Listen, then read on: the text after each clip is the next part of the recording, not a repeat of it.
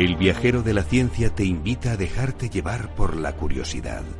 Abre tu mente a la infinidad de posibilidades del conocimiento, los datos, las pruebas, las teorías, la tecnología que cambiará el futuro. Todo cabe en un camino que se abre ante nosotros y nos despierta la necesidad de indagar en nuestro entorno y hasta en el último extremo del universo conocido. El viajero ya está en marcha.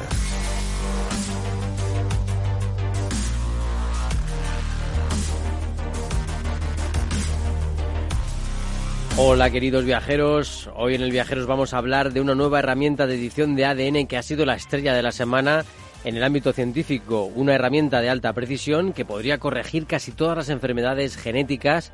También nos vamos a hablar de las consecuencias físicas y mentales de un viaje de 20 horas nada más y nada menos en avión. Además profundizaremos en una de las mentes más brillantes de la historia de la humanidad, Leonardo da Vinci, que sé que hay muchos que os gusta mucho el tema de da Vinci. Nos acercamos también a los premios Princesa de Asturias y a dos animales que parecen opuestos pero tienen mucho en común.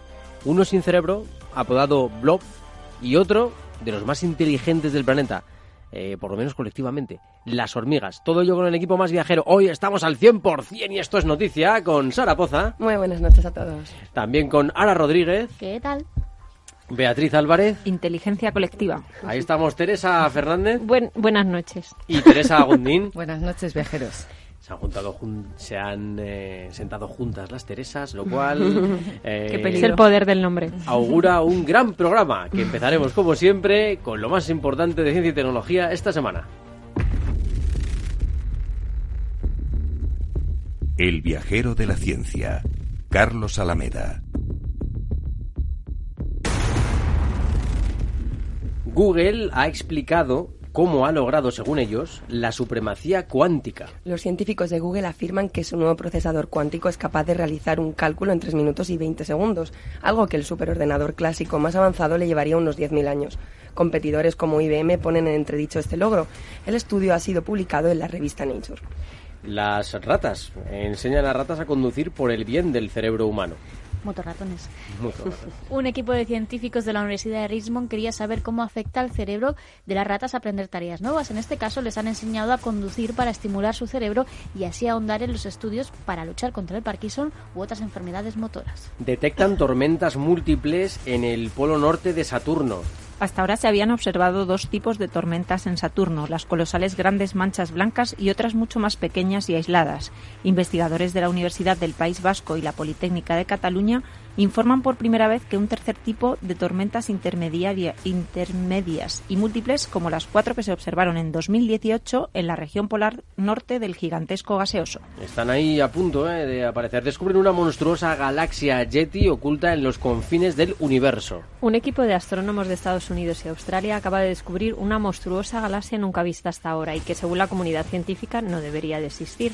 El engendro galáctico se encuentra en el universo temprano, en una enorme distancia, perdón, a una enorme distancia de la Tierra y se sitúa, por lo tanto, en una época cercana al Big Bang. Eh, muy interesante este estudio para los que nos gusta la historia de España, que sé que hay muchos oyentes que les interesa y les va a gustar mucho esta noticia. Inteligencia artificial para desvelar los secretos de la historia de España.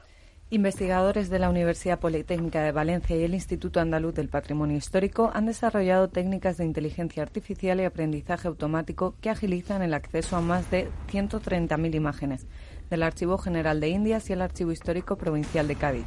Uno de los hallazgos más sorprendentes ha sido descubrir referencias al continente austral en un documento de 1705, mucho antes de que llegara el capitán Cook.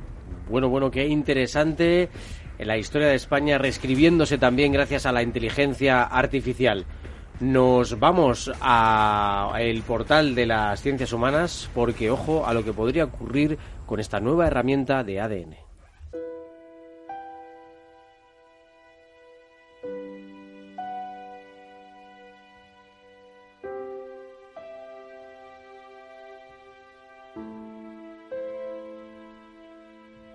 El ser humano como centro de las preocupaciones de millones de científicos en todo el mundo.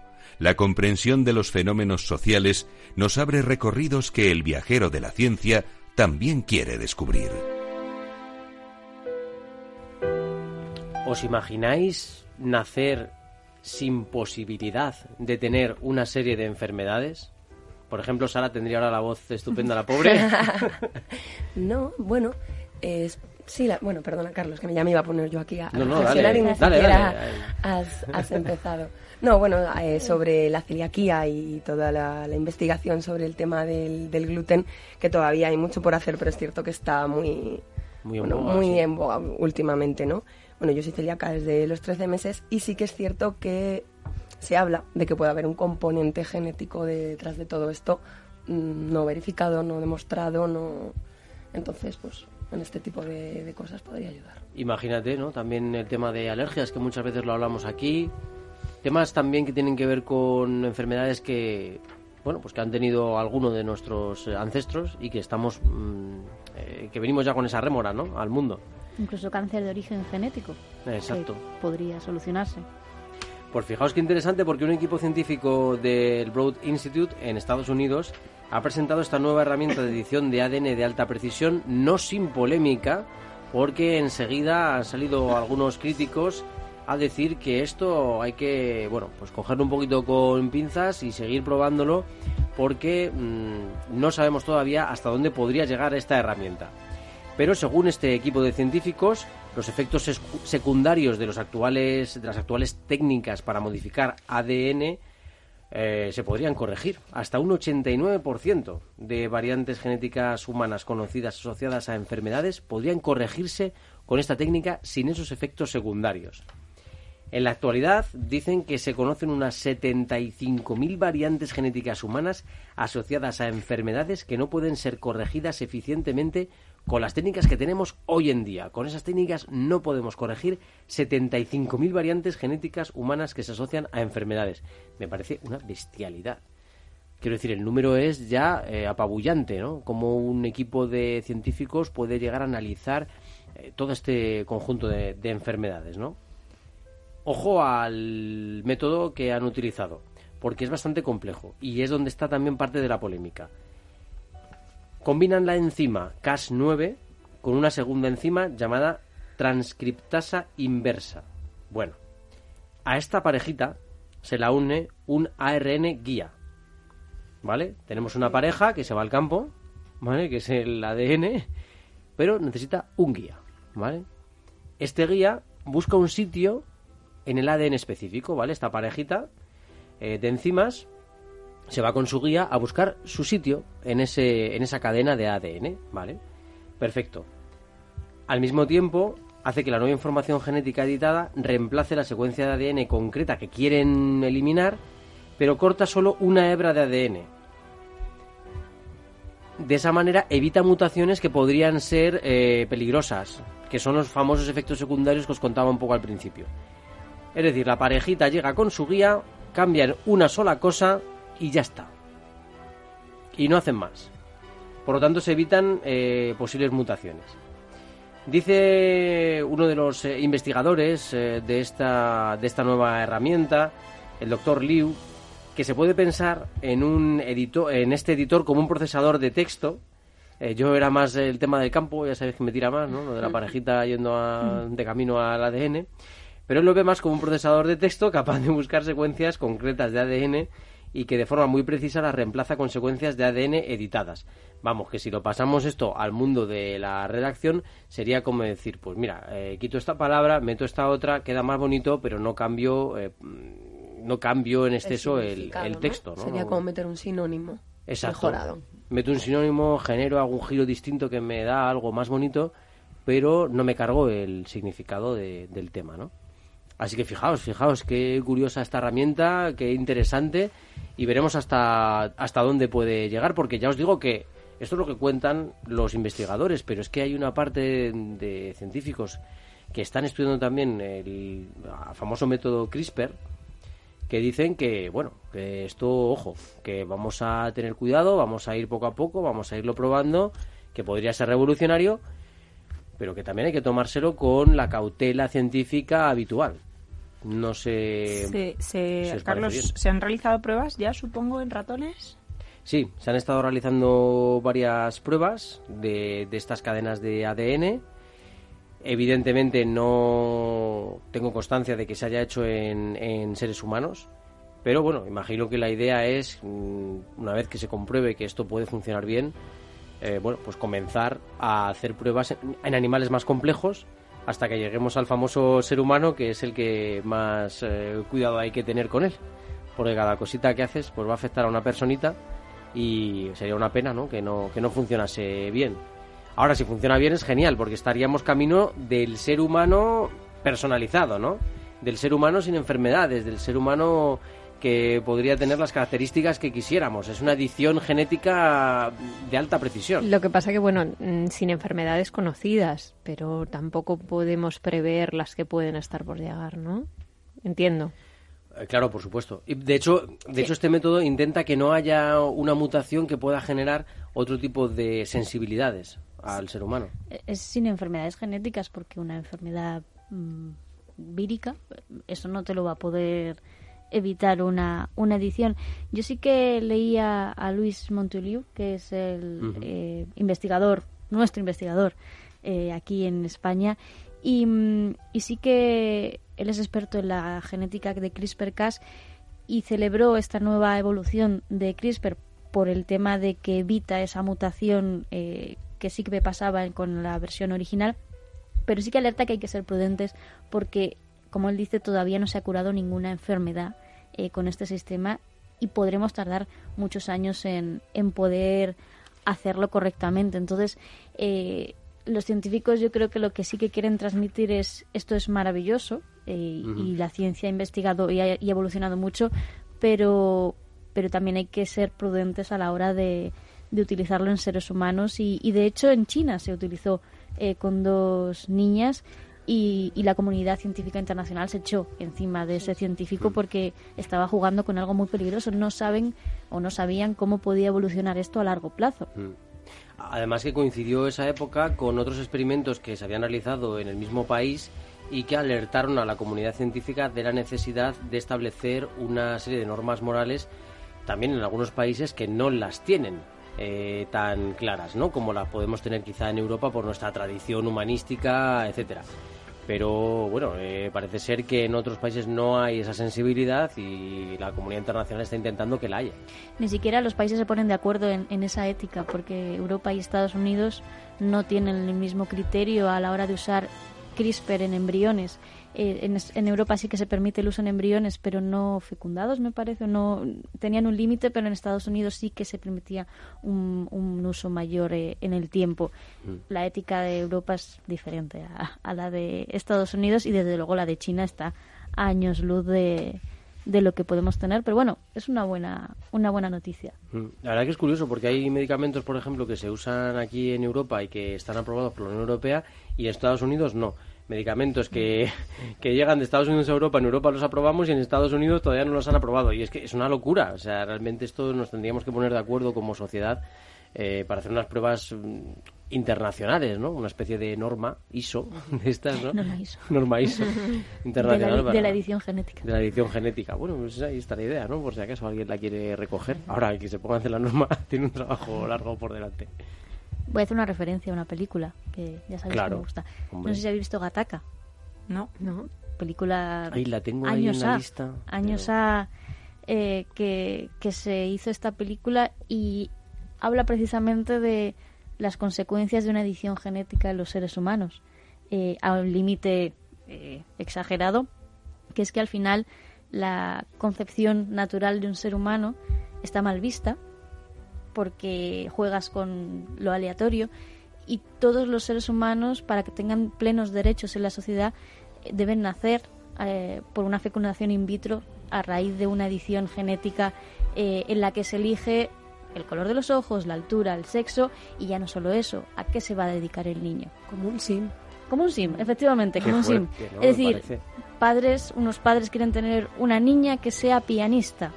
Esa niña va a tener una predisposición genética a un, a un gusto por la música, a una facilidad de aprender música y, y, nadie que haya nacido de forma, o sea, los que hayan nacido de forma natural, bueno, eh, concebidos de forma natural, van a ser como la, la, escoria de la sociedad porque van a poder morir de cualquier cosa y no, no están preparados.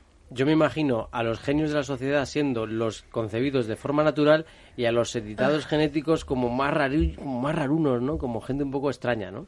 Tipo zombies. Yo, os- yo os recomiendo, os recomiendo que veáis la película porque, eh, bueno, el- uno de los personajes, no voy a destripar la película, ha nacido de forma, se ha concebido de forma natural y él lo que quiere es ir a la luna en una misión espacial, pero no, eso no está permitido a los, a los naturales y, y se hace pasar por un no eh, natural. Ah, qué bueno. Entonces es, es esa, esa vida de cómo consigue engañar al sistema o intenta engañar al sistema y, y cómo lucha contra ese sistema que le ha dicho que no puede porque es una persona que no ha sido editada genéticamente. Wow, pues bueno, eh, espero que no le hagan ningún análisis de sangre al pobre y consiga su propósito. Y sin edición genética ni nada, el ser humano está aguantando ya viajes de 20 horas. Vamos a verlo con Ara Rodríguez.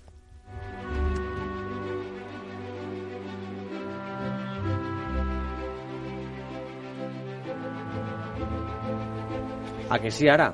Que vaya viajes que está montando esta compañía, ¿cuántas? Eh, bueno, es primer vuelo de este tipo, ¿no? 20 horas, nada más y nada menos. Tiene que ser esto bastante cansado.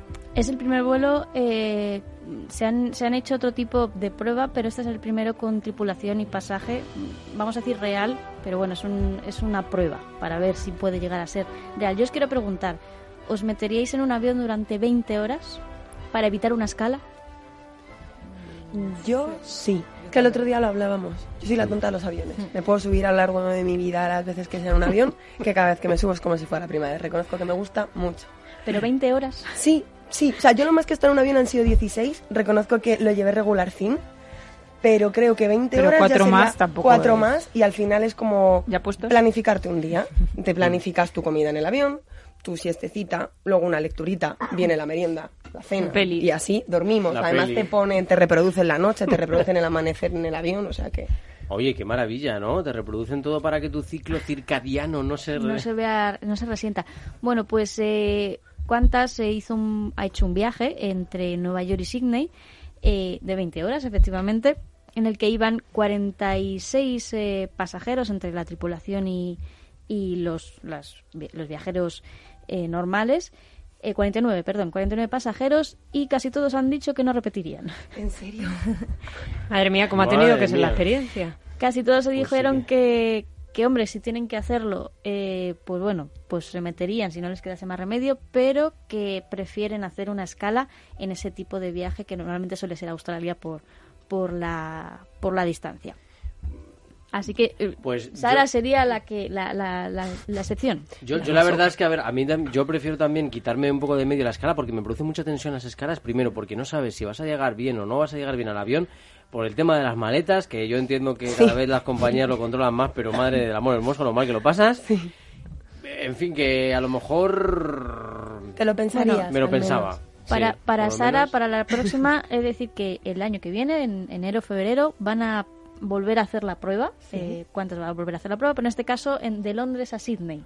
Me gusta, me pilla cerca a Londres, no me importa. Va a ser un, va a ser un nuevo test. eh, si lo aprueban en relación a los resultados que ahora contaremos, eh, en 2022 podrás viajar durante 20 horas en un avión. Pero no buscan voluntarios. Eso era, lo, ¿no? eso era lo que pensé que la ibas a decir, pero puedes ir de voluntaria al, al proyecto piloto este. Puedes escribirles, a lo mejor. Bueno, en, este primer viaje, la mayor parte de los asistentes han sido periodistas, así que, bueno, pues podemos mandar al Igual viajero de la ciencia. pero no, no, no, a Sara no la mandéis que se queda.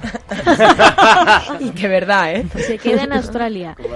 Y, y alguno más que nos está escuchando igual también se queda en Australia, ¿no? Desde Incluso luego. por aquí en este estudio igual alguno también. Bueno, pues eh, esto no, será, no solo era un viaje a ver qué pasa 20 horas, eh, las 20 horas estuvieron monitorizadas por parte de, de varios eh, médicos, grupos que querían analizar efectivamente qué pasaba si metes a tantas horas a gente en un, en un avión. Somos cobayas. Somos, eran cobayitas, sí. Se analizó el sueño, la ingesta de alimentos y el movimiento de los pasajeros.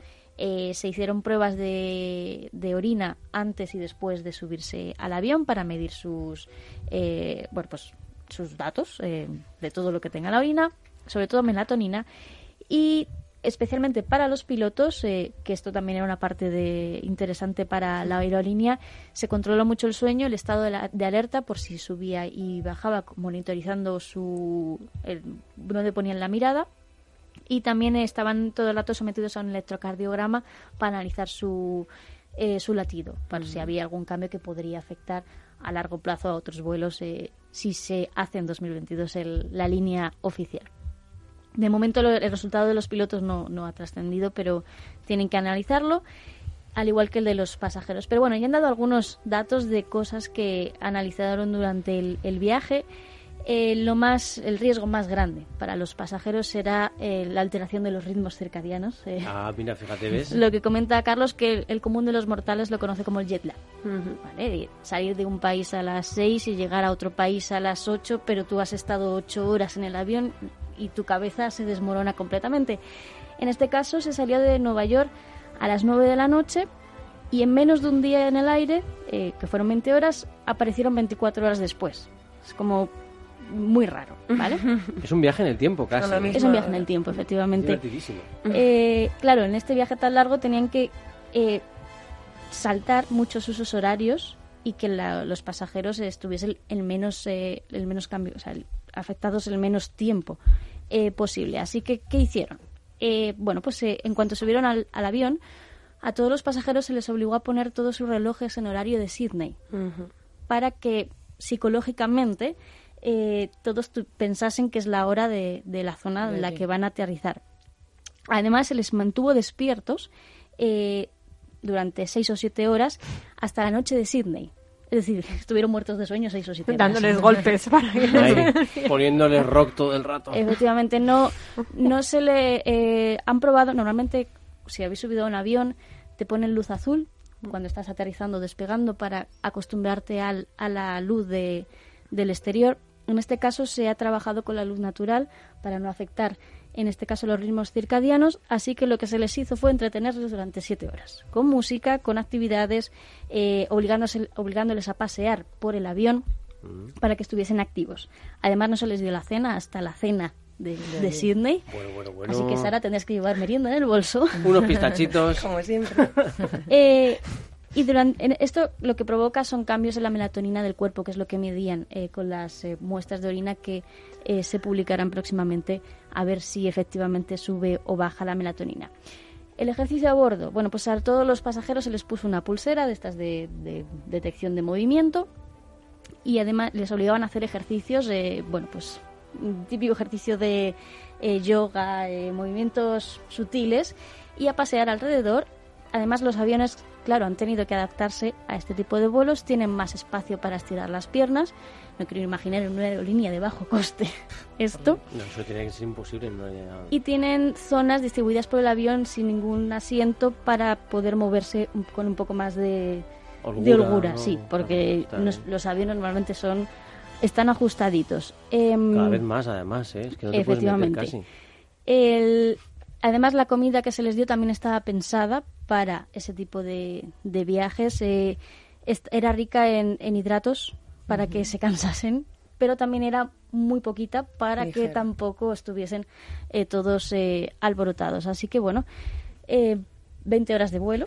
Veremos los resultados cuando trasciendan, pero de momento los que ya he comentado, los que lo hicieron no van a repetir. No van a repetir. Bueno, bueno. Eh, eh, Teresa, que es muy viajera, la veo ahí con ganas de preguntar algo.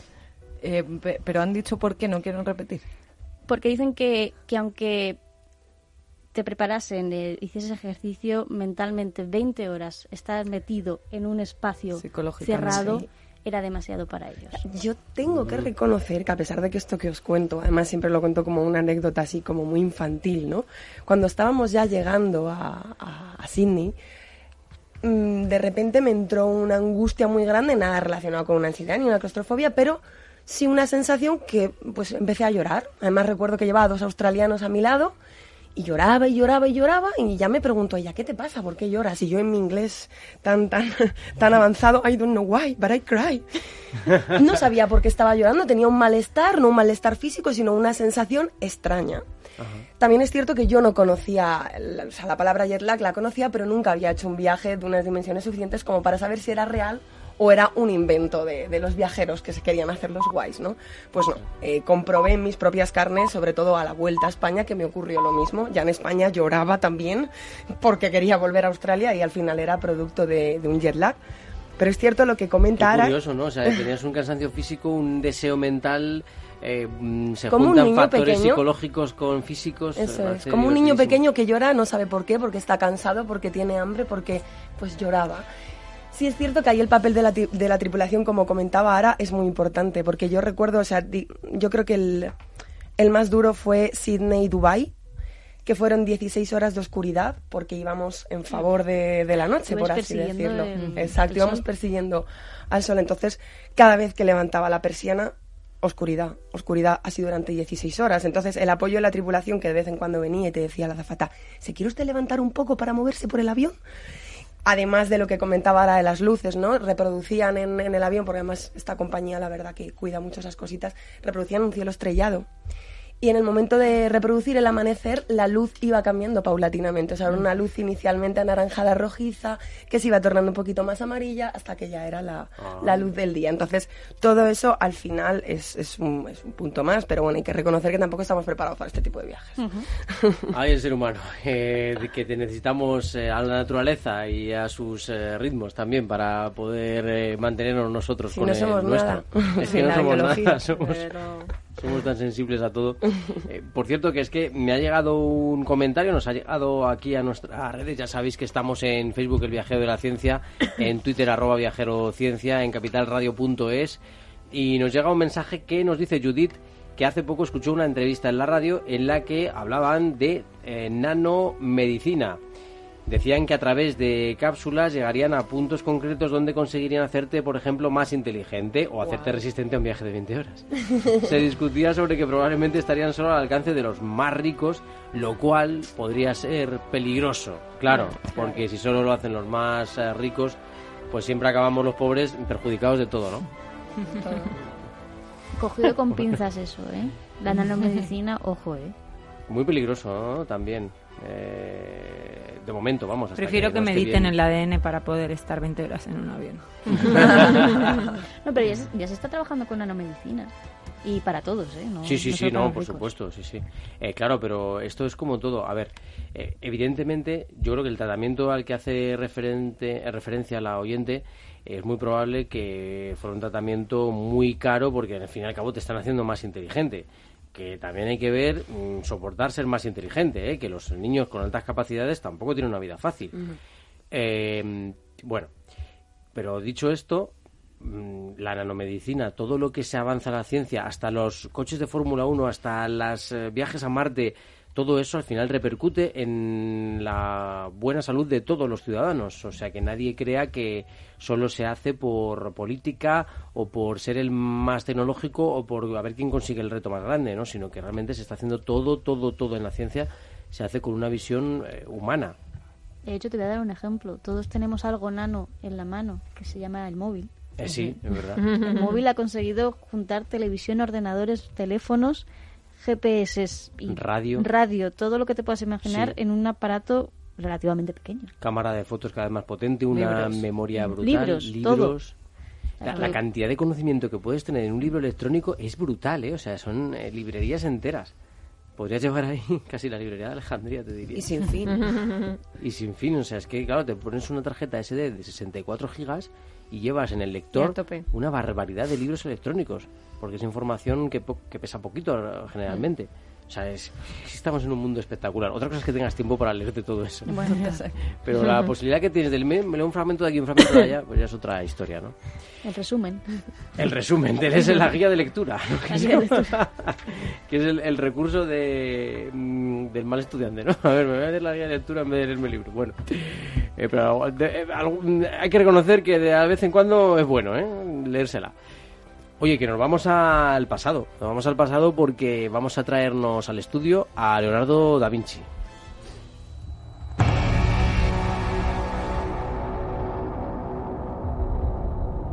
El viajero de la ciencia está preparado para atravesar otra frontera.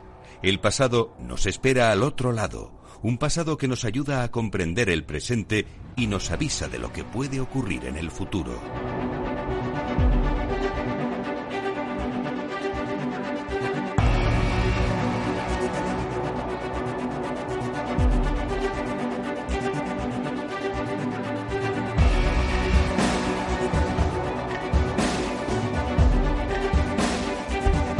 Portal al pasado, portal a la historia, a esos temas que nos encantan también aquí en El Viajero, que tienen que ver con la ciencia y que tienen que ver con lo que el ser humano durante todos estos años ha podido desarrollar. Y le debemos muchísimo a Leonardo da Vinci y gracias a la Caixa vamos a poder estar un poquito más cerca de su obra, ¿verdad, Teresa Fernández? Pues así es, eh, y es que bueno, eh, la Caixa, en colaboración con la Fundación Cajasol, el Ayuntamiento de Córdoba y Chateau Duclos Lucé en Francia ha organizado esta exposición. ¿Por qué la colaboración con Chateau Duclos Lucé? Creo que es importante destacarla porque eh, fue el castillo de la localidad francesa de Amboise, donde Leonardo pasó sus últimos años de vida sirviendo al rey Francisco I como ingeniero real.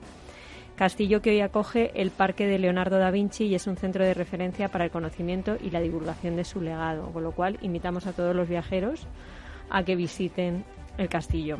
Además que esta exposición no es una simple exposición, tiene unos componentes que la diferencian de, de otras digamos, eh, más comunes, ¿no?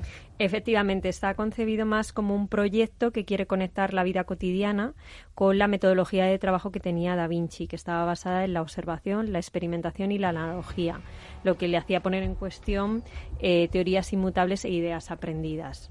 Entonces, ¿qué van a encontrar nuestros viajeros si deciden visitar la nuestra? Pues bueno, en el interior van a poder profundizar en la mente de Leonardo a través de una gran proyección audiovisual de siete juegos interactivos, ahora vamos a hablar de alguno de ellos, con los que podrán jugar para comprender experimentar para crear y descubrir que tras los logros de, Leonardo en las más variadas disciplinas, ¿no? pues el denominador común es la inteligencia y la sensibilidad de este genio.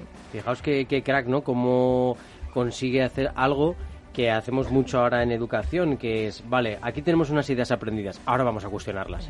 A ver si esto es cierto o no es cierto, vamos a ver si las cuestionamos, ¿no? Uno de los juegos se llama Detrás de la sombra, ¿no? Por lo que tengo entendido. Sí, así es. Eh, en este, con este juego se trata de ahondar en los conceptos de la luz y de la sombra, que fue uno de los grandes rasgos distintivos de la obra de Leonardo. Y enseña un poco la importancia eh, de pensar con las manos, ¿no? Tocar para saber que a veces se nos olvida, se nos olvida un poco esto. Eh, que se nos olvidan los kinésicos. Ahí, ahí. Los kinestésicos. Oye, ¿y el circuito de ingenio de este juego de qué va? Pues es muy interesante porque es un juego de equipo en el que se muestran algunos de los mecanismos que ideó Da Vinci y que refuerza la idea un poco de colaboración ¿no? y de trabajo en equipo, gracias al cual mm, la ciencia ha avanzado y también la tecnología, con lo cual súper importante este juego que han ideado. ¿Y para los amantes de las maquetas tenemos algo? Por supuesto, ya para finalizar la muestra, eh, en el exterior hay una exhibición de cuatro maquetas a escala real de los dibujos originales de Leonardo da Vinci. Están construidas con materiales de nuestro tiempo, para hacer ahí un poco, ¿no? Esa analogía también. Ay, ay, ay, lo que me gustaría a mí, jugar con alguno de los inventos de Leonardo da Vinci y probarlos, porque realmente este hombre era un auténtico genio, un adelantado a su tiempo, una persona que no pudo tocar más artes porque era imposible y todo lo hacía a la perfección. Un auténtico estudioso, un humanista, un artista, un científico, eh, un eh, inventor de máquinas de guerra, un auténtico genio de los que, eh, si no fuera porque creemos que sí, que es humano, pensaríamos que es de otro planeta. Nos vamos un momentito a ahora mismo a viajar pero esta vez Asturias, ya se nota por aquí la humedad y la lluvia.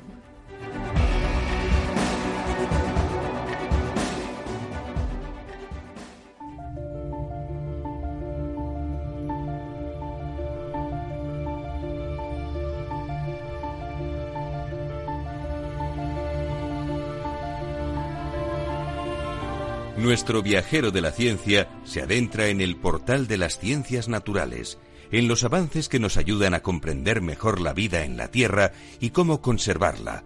El planeta azul nos espera.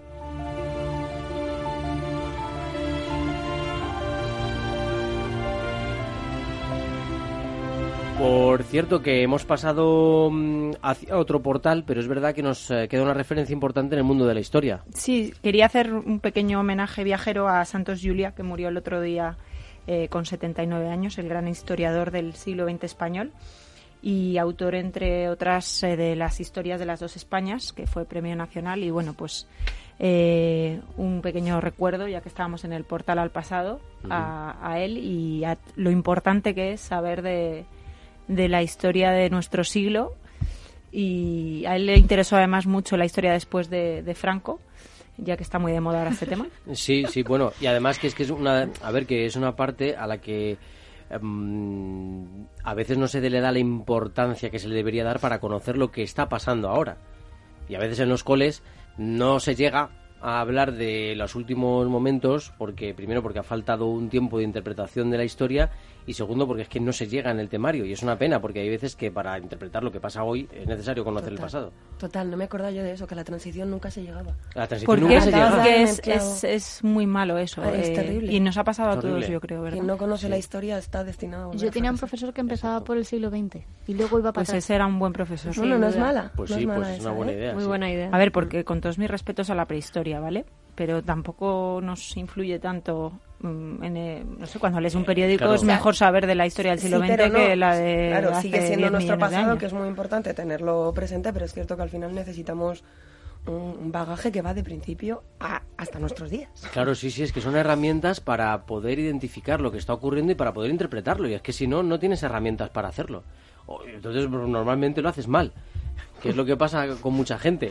que encima les manipulan y ya es el colmo. Porque, claro, le sueltas a un chaval de 14 años una serie de, de- de, mm, errores gravísimos históricos y, claro, pues se lo tendrá, se lo, él se lo come con patatas porque no tiene capacidad de interpretar ni de ser crítico. Exacto. Y como el pensamiento crítico está de moda, entre comillas, porque es muy peligrosito, porque se han dado cuenta, los que, los que quieren manipular a la gente se han dado cuenta de, ojo con el pensamiento crítico, que me fastidia la manipulación, que me encanta porque me da unos réditos brutales.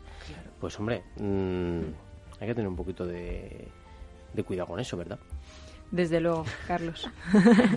Pero bueno, gracias a, Qué malo, a- es que me han salido los cuernicitos de demonio por aquí. No, pero que tienes toda la razón. gracias a personas como Leonardo da Vinci, como como este historiador Santos Juliá y, y otras grandes de historia, eh, perdón, eh, otras grandes figuras de la historia, eh, también aprendemos a mm, que sean nuestros referentes, ¿no? A que no sea un copy paste todo el día, un copia y pega De- de, lo que, sino que realmente estas figuras crearon, ¿no? Eh, además de estudiosos, eh, creaban realmente conocimiento. el último estadio de la taxonomía de Bloom. Es decir, Bloom dice, hay diferentes inteligencias, hay diferentes formas de, de manipular la, la información que tenemos en nuestro entorno. Y lo más alto, es decir, la forma de producir inteligencia, puedes reproducir, ¿vale? Puedes reproducir un contenido, muy bien, memorístico, ¿vale? Está bien. Puedes eh, escribir, puedes hablar, puedes... lo más importante es crear, crear algo nuevo, crear algo con el conocimiento que tienes. Qué complicado, no obstante. Totalmente, ¿eh? Pero ahora va todo por ahí. Ahora, si os dais cuenta, mm, el mundo de la educación va mu- mucho por ahí, ¿no? Porque Y los es chavales creen, generen proyectos, resuelvan problemas, e incluso de su comunidad, y también ayuden y sientan que eso está ayudando Es a genial. su comunidad. Además, al final es, es lo que comentabas, ¿no? Al final son herramientas que se dan la mano con otras herramientas u otros eslabones de la cadena, que son esas, asigna- esas asignaturas muy fundamentales, Mm. pero que no deja de ser teoría que complementada con la práctica de la vida real, al final es, es genial. Eh, y por ejemplo, mira, me viene muy bien el ejemplo de, de Asturias, que estamos aquí ya con un poquito de humedad en el estudio. Eh, porque fíjate, Sandra Mirna Díaz, Premio Princesa de Asturias de Investigación Científica. ¿Por qué? Porque estudia el ecosistema. Si estamos en un, en un mundo en el que somos una especie de unidad con la naturaleza y nos lo cargamos, pues tenemos que buscar soluciones, ¿no? Entonces, proyecto de fin de curso. Venga, vamos a estar durante el curso buscando soluciones para los ecosistemas. Vamos a ver si el ecosistema local está bien o está mal o qué le pasa, ¿no? Eh, todos son mm, ideas que se basan en esa, en esa concepción del mundo como unidad, de que cada cosa que hacemos afecta, cada, di- cada acto diario afecta a lo que nos pasa. Pues eh, Sandra Mirna Díaz, Premio Princesa de Asturias, Beatriz Álvarez. Pues sí, esta argentina, eh, nacida hace 61 años, ha sido junto con Joan Chori, con una estadounidense, eh, las dos premiadas por separado eh, eh, por eh, el, premio Princesa de Asturias a la investigación científica y técnica el pasado viernes 18 de octubre con el debut de la heredera de la corona de la infanta doña Leonor en el Teatro Campo Amor. un acto que no sé si supongo que nadie os, lo habéis perdido, fue realmente emotivo, donde la princesa con tan solo 13 añitos pronunció su primer discurso en, esta 39 edición de, estos prestigiosos galardones eh, a nivel internacional. Em, bueno, pues efectivamente hablábamos, hablábamos antes de la naturaleza, ¿no? de la importancia que tiene no separarnos de la naturaleza, de no meternos 20 horas en un avión y de permanecer cerca pues eh, ahora Carlos me parece que tiene preparado un trocito del discurso de Sandra Mirna, pero eh, lo que más me ha llamado la atención es eh, que en su lucha contra el cambio climático, sus efectos en la defensa de la biodiversidad, en el estudio de la naturaleza, ella lo que la define como el tapiz de la vida. ¿Qué os parece? Es precioso, ¿verdad? Dice del que formamos parte todos que nos entreteje y nos atraviesa. Eh, realmente es, em, es no solamente poético, sino que es realmente... Eh, eh, Totalmente cierto, ¿verdad? Exacto, es la esencia de la naturaleza. Al final es que queramos o no, no podemos separarnos de la naturaleza. Somos naturaleza, somos animales. Ella dice, todas las personas que estamos aquí, también los bacalaos, los tigres, las lombrices, los tomates que languidecen en el supermercado, y las levaduras que levantan el pan, estamos hechos con los mismos átomos que se vienen tejiendo y destejiendo y retejiendo desde hace millones de años. Y dice que, que, es verdad que la gente está inseparablemente conectada con la naturaleza desde siempre, que hoy vivimos en un mundo mucho más conectado que nunca antes en la historia, pero que esto no ha hecho un mundo más justo y que por tanto deberíamos volver a la naturaleza, el back to basics, ¿no? Que... Exacto, volver a, la vida un poco primitiva, ¿no? en algunos sentidos, claro, porque en otros nos ha venido muy bien. Ella está completamente en contra, Carlos, de, la idea de que la naturaleza está afuera, ¿no? De que no tiene nada que ver con nosotros y, es un tremendo error. Así lo decía eh, precisamente en la ceremonia en la que se le concedía ese premio Princesa de Asturias. El alquimista supremo son las plantas. Lo damos por sentado, pero cada día las plantas verdes realizan el increíble acto de transformar moléculas inanimadas del aire, el agua y el suelo en vida para todo el planeta y en alimento, cobijo e historias para los seres humanos. Bueno, pues ahí estaban esas eh, palabras. La verdad que, bueno, muchísimas gracias Beatriz por traernos a Sandra Mirna aquí al viajero de la ciencia. Intentaremos, a ver si conseguimos una entrevista. Lo que pasa es que ahora no es el mejor momento porque está todo el mundo intentándolo. Pero bueno, cuando se calme un poco el tema del premio Princesa de Asturias intentaremos hablar con ella porque nos encantan los ecosistemas, nos encantan los animalitos y lo siguiente que, de que os vamos a hablar es precisamente de esos pequeños animales, algunos muy especiales, que vais a conocer hoy.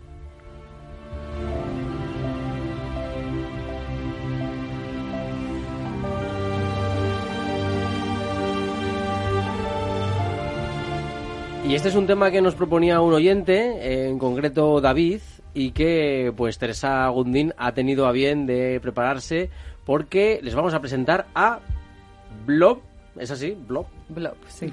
El blob le llaman. Qué misterio con este animal. Sí, me encanta el nombre. sí, Sencillo como él, ¿no? Un animal sencillito. Es realmente una de las cosas más extraordinarias que viven en la Tierra, dicen ahora además los científicos. Y bueno, va a ser expuesto en el Parque Zoológico de París, en Francia, a partir de este fin de semana. Así que si queréis podéis ir a verlo.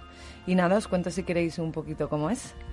No tiene boca, no tiene estómago, tampoco tiene ojos, pero sí que puede detectar alimento y digerirlo. La belleza. No tiene brazos, no tiene patas, pero puede moverse y en un solo día suplicar su tamaño. Parece una adivinanza, ¿no? Ahí va, duplicando el tamaño el tío y dices, ¿dónde? pero si no tiene ojos, si no tiene boca, si no, no sabemos ni si tiene cerebro, pero ahí está creciendo. Sí, y además es capaz de aprender y transmitir sus conocimientos a otros aún sin tener cerebro. Quizás es otra de las incógnitas para los científicos. Y si es cortado por la mitad, tiene la capacidad de sanar en dos minutos. De hecho, dicen que es inmortal, porque si muere, y le echas una gotita de agua y lo metes en el microondas, revive. Oye, eso de meterlo en el microondas me parece muy curioso. Es genial como desayuno, ¿sabes? Porque tú te lo cargas, lo metes en el microondas. Parece un producto congelado. Completamente. Y además, bueno, ha sido estudio de los científicos y saben que no es una planta, también dicen que, que bueno, que tampoco es un animal ni un hongo, aunque actúa como mezcla de estos dos últimos. Entonces es una mezcla entre un hongo y un animal, ¿vale? Y en su modo no hay ni machos ni hembras. Hay 720 sexos. Es que eso sí que eso sí que saben, hombre. 720. ¿Para qué vamos a hacer dos nada más? 720. Si ya entre dos nos, nos, nos, cuesta entendernos, yo no sé cómo se entienden entre 720. 720. Eso tiene que ser como una asamblea de algunos colegios mayores, madre mía. Y bueno, y os preguntaréis por qué antes no habíamos escuchado este nombre. Eh, bueno, pues es que además lleva aquí durante millones de años en la Tierra y todavía no se sabe muy bien exactamente lo que es, ¿vale? Eh, el sobrenombre de Blob, eh, ¿podéis pensar por qué viene? A ver, yo pensaba un poco porque cuando he visto las imágenes eh, parece como si hubieras cogido una pelotita de pintura y lo hubieras tirado contra un tronco, ¿no? Era un poco Blandy Blue, ¿no? Eso que tenía. A mí me sonaba Flaver total al principio. También. Pero bueno, también viene de una película de ficción de 1958 que se llamaba The Blob, eh, que está protagonizada por eh, Steve McQueen. Bueno, de aquella era algo joven.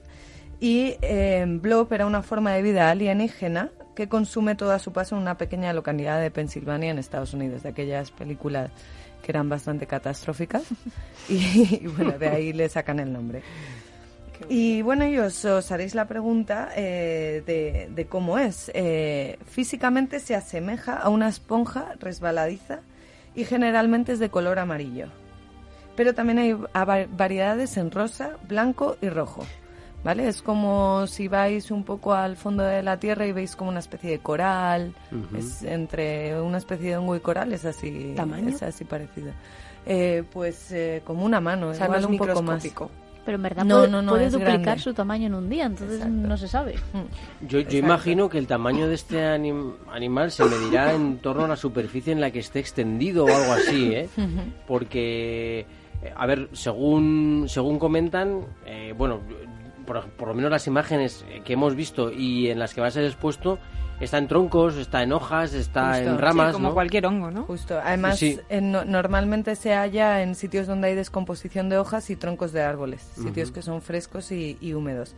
Y bueno, dicen que parece estacionario, pero avanza por el terreno a un ritmo de un centímetro por hora en búsqueda de presas, entre esporas de hongo, bacterias y microbios. Por lo tanto, a la vista no es eh, muy obvio que se mueva. ¿Vale? Parece inerte, pero sí que se mueve. Pero él está ahí buscando, ¿no? A ver qué encuentra.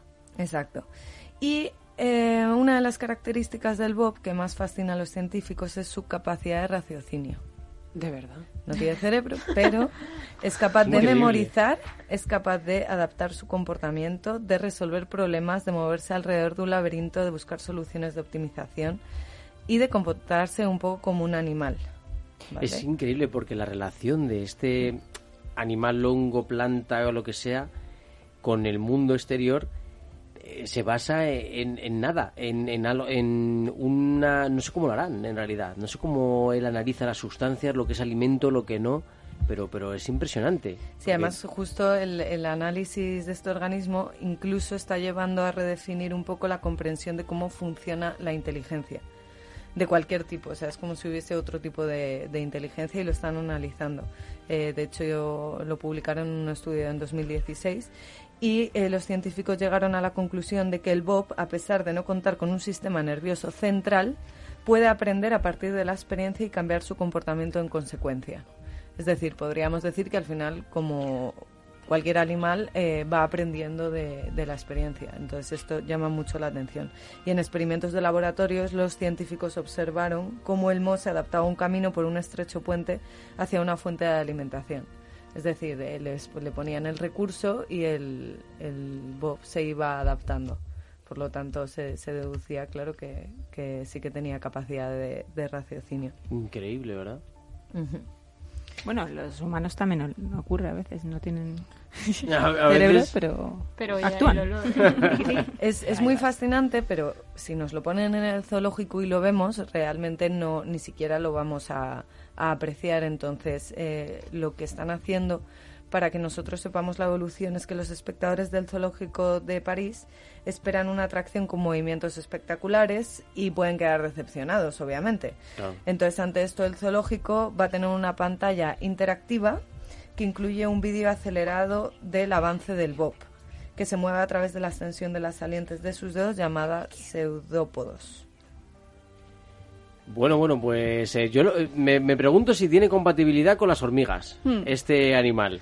Bueno, pues yo ¿Cómo creo- lo veis? Yo creo que sí, porque por lo que ha contado Teresa podemos encontrar hasta ciertas similitudes. Bueno, pido perdón por la voz, voy a ser por ello muy breve y ya alargaremos porque este animalito merece prácticamente un programa entero.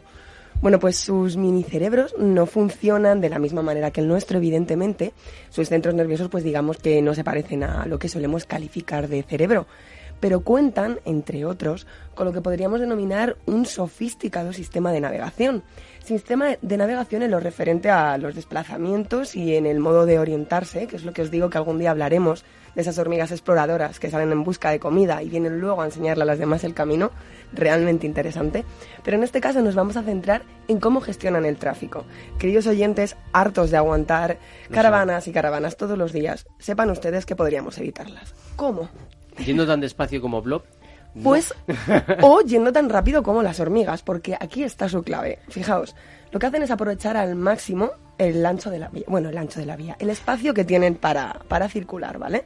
De manera que si el flujo de hormigas aumenta, el flujo de tráfico también. Es decir, aceleran, van más rápido.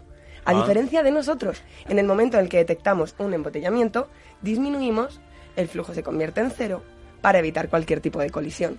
Bueno, pues las hormigas aceleran, aceleran, aceleran hasta que consiguen en muchas ocasiones un flujo constante de una velocidad bastante considerable. Pero, y la pregunta es, ¿van a una velocidad constante todas a la vez? Sí, bueno, se llegaría, bueno, en la sincronización, quizás. Sí, de alguna manera van sincronizadas porque se van tocando las unas a las otras con las antenitas para Porque eso para aquí no sería el coche autónomo, realmente. Sí, sí, e- Las efectivamente. hormigas son el Efectivamente, es protocoche verdad. autónomo. Eh, pues sí. Muy buena definición de hormiga. Pues no solo aceleran, como os decía, eh, sino que cuando ese flujo de hormigas es demasiado elevado, se echan a un ladito, se aparcan y esperan a que disminuya el tráfico para de nuevo incorporarse, evitando así colisiones, porque las hay, hay colisiones entre hormigas también, pero prefieren evitarlas y para que su tráfico sea fluido, hacen como os digo, o aceleran o cuando ven que es demasiado, se echan a un ladito, se aparcan, esperan y después continúan. Para terminar, diréis, bueno, mm, las hormigas, claro, las hormigas se atreven a acelerar en, en un momento de caravana porque su exoesqueleto, mm, pues digamos que las consecuencias de un choque no serían el mismo que si chocamos con nuestros coches, ¿no? Entonces como que ellas están más preparadas para esa osadía, ¿no? De, de ponerse a correr en medio de la caravana. Y bueno, aparte, aparte de, de esto, no tienen esos semáforos, no tienen el stop, no tienen los CEDAS a los que nosotros nos tenemos que regir. Así que bueno, aprender un poquito más de las hormigas. Yo me he imaginado un momento cogiendo el coche, sacando las piernas y todos corriendo por ahí. Pues yo te juro que me estaba imaginando hormigas haciendo una rotonda. A ver si daban Pues- con la antenita ¿eh? y, y- y no salían por dentro, sino que salían por el carril derecho. Bueno, en fin, Lo contaremos. hablaremos otro día Sí, de sí. este tema de los carriles y de las rotondas, ¿eh? que no hacemos bien las Y los rotondas. intermitentes. Y los intermitentes que no los damos. Bueno, en fin. Uy, uy, uy, uy, qué malito estoy. Oye, que nos vamos, nos vamos, pero ya sabéis que estamos aquí en el estudio Naturgy para vosotros, para todos los viajeros de la ciencia y que estamos en redes sociales, el viajero de la ciencia en Facebook, en Twitter, arroba viajero ciencia y que también tenéis un WhatsApp a vuestra disposición para que podáis mandarnos mensajes de audio. Nos vamos, pero volvemos muy prontito.